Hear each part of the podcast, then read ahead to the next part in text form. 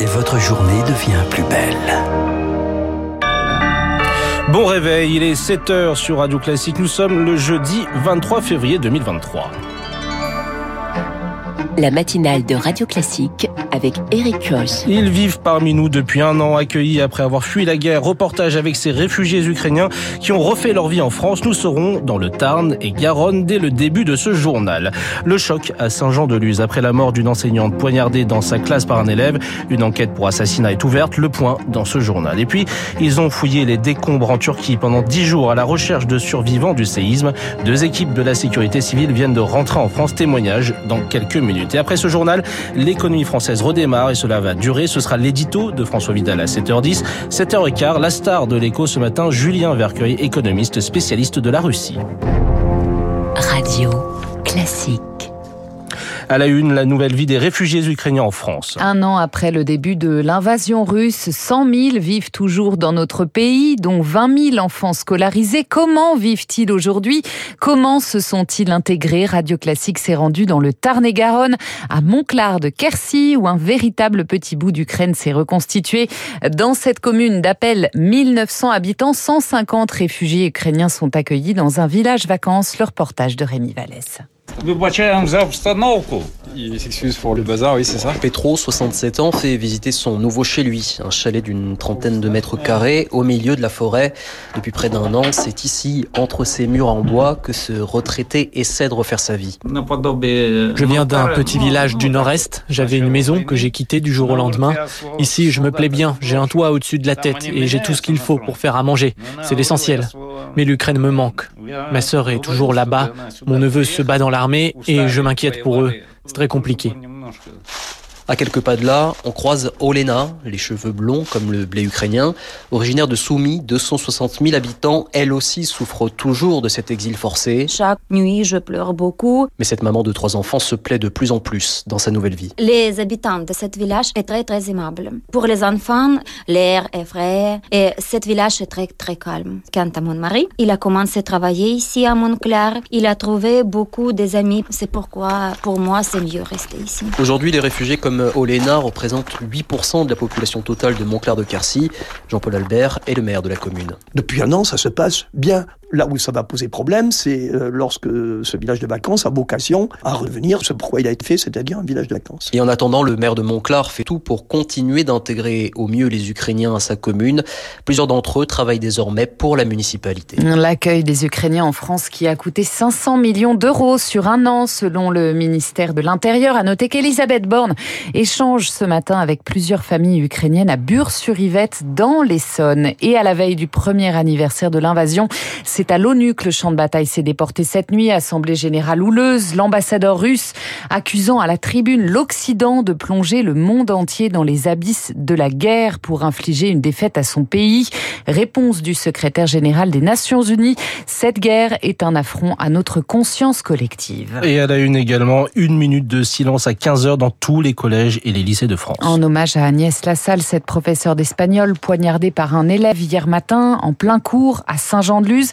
Les élèves de la classe concernée ont été pris en charge hier par une cellule psychologique. Lucie Dupressoir au collège lycée catholique Saint-Thomas d'Aquin. La matinée est banalisée ce matin.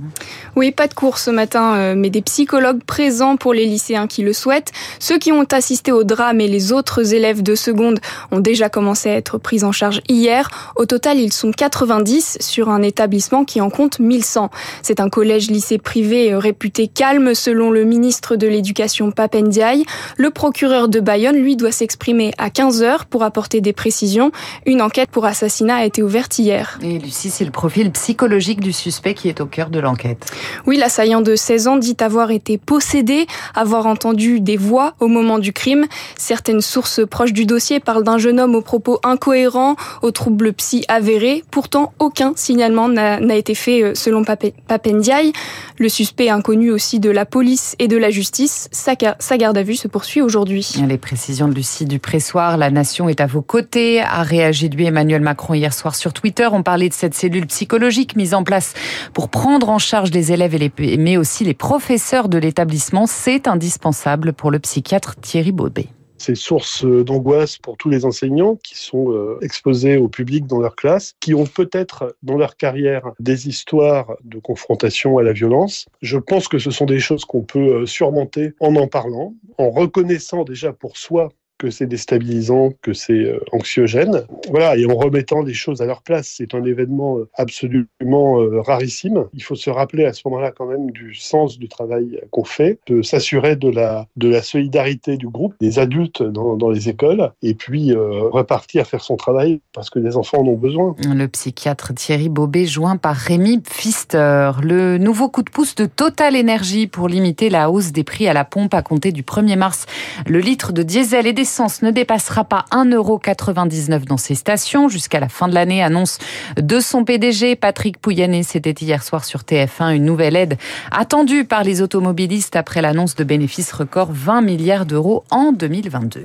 200 avions d'aide humanitaire ont atterri en Syrie depuis le séisme. La majorité en provenance des Émirats arabes unis selon le ministère des Transports syriens. Le double séisme a fait près de 45 000 morts en Syrie et en Turquie. Deux détachements de la sécurité civile de france viennent de rentrer de la zone. Ils ont passé dix jours à fouiller les décombres, une mission particulièrement difficile, comme l'explique le colonel Jean-Philippe Nico, chef du détachement des sapeurs-pompiers. Nous étions partis pour sauver des gens, sauver autant de vies que possible. Malheureusement, sur les zones où nous étions engagés, il n'y avait plus d'espoir de retrouver des gens vivants. Et donc notre mission est devenue d'extraire les corps pour les rendre aux familles. C'était une mission vraiment délicate, difficile. Moi j'ai bien en tête les familles qui étaient sur les chantiers, qui attendaient qu'on leur rende les corps de leurs enfants de leur femme, de leur mari. Et j'ai à l'esprit euh, nos sapeurs-sauveteurs qui ont mis plusieurs heures à extraire euh, plusieurs corps et qui, au final, avec une extrême délicatesse, une très grande attention, ont pu rendre ces corps aux familles pour qu'elles commencent leur euh, travail de deuil. Une fois que la manœuvre d'extraction est terminée, j'ai vu certains sapeurs-sauveteurs là qui euh, avaient besoin de se lâcher un petit peu psychologiquement, d'avoir rendu physiquement ce corps à la famille. Un propos recueilli par Julie Drouin, la terre qui a tremblé tôt ce matin en Asie, dans l'est du Tadjikistan, séisme de magnitude 6,8 près de la frontière avec la Chine. La zone est heureusement très faiblement peuplée. Et puis 11 morts dont un adolescent de 16 ans, 80 blessés, c'est le bilan d'un raid militaire israélien à Naplouse hier dans le nord de la Cisjordanie occupée. Cette nuit, plusieurs tirs de roquettes sont partis de la bande de Gaza vers Israël, l'enclave visée dans la foulée par des frappes israéliennes. Merci Lucille Bréau. Prochain journal à 7h30 avec Charles Bonner. Tout de suite, euh, l'essentiel de l'économie avant l'édicto de François Vidal. Et après un an de guerre, l'économie euh, russe érodée, mais pas à genoux. Les sanctions européennes sont-elles vraiment efficaces? C'est la question que l'on posera à Julien Vercueil, économiste à l'INALCO, spécialisé sur la Russie. 7h07.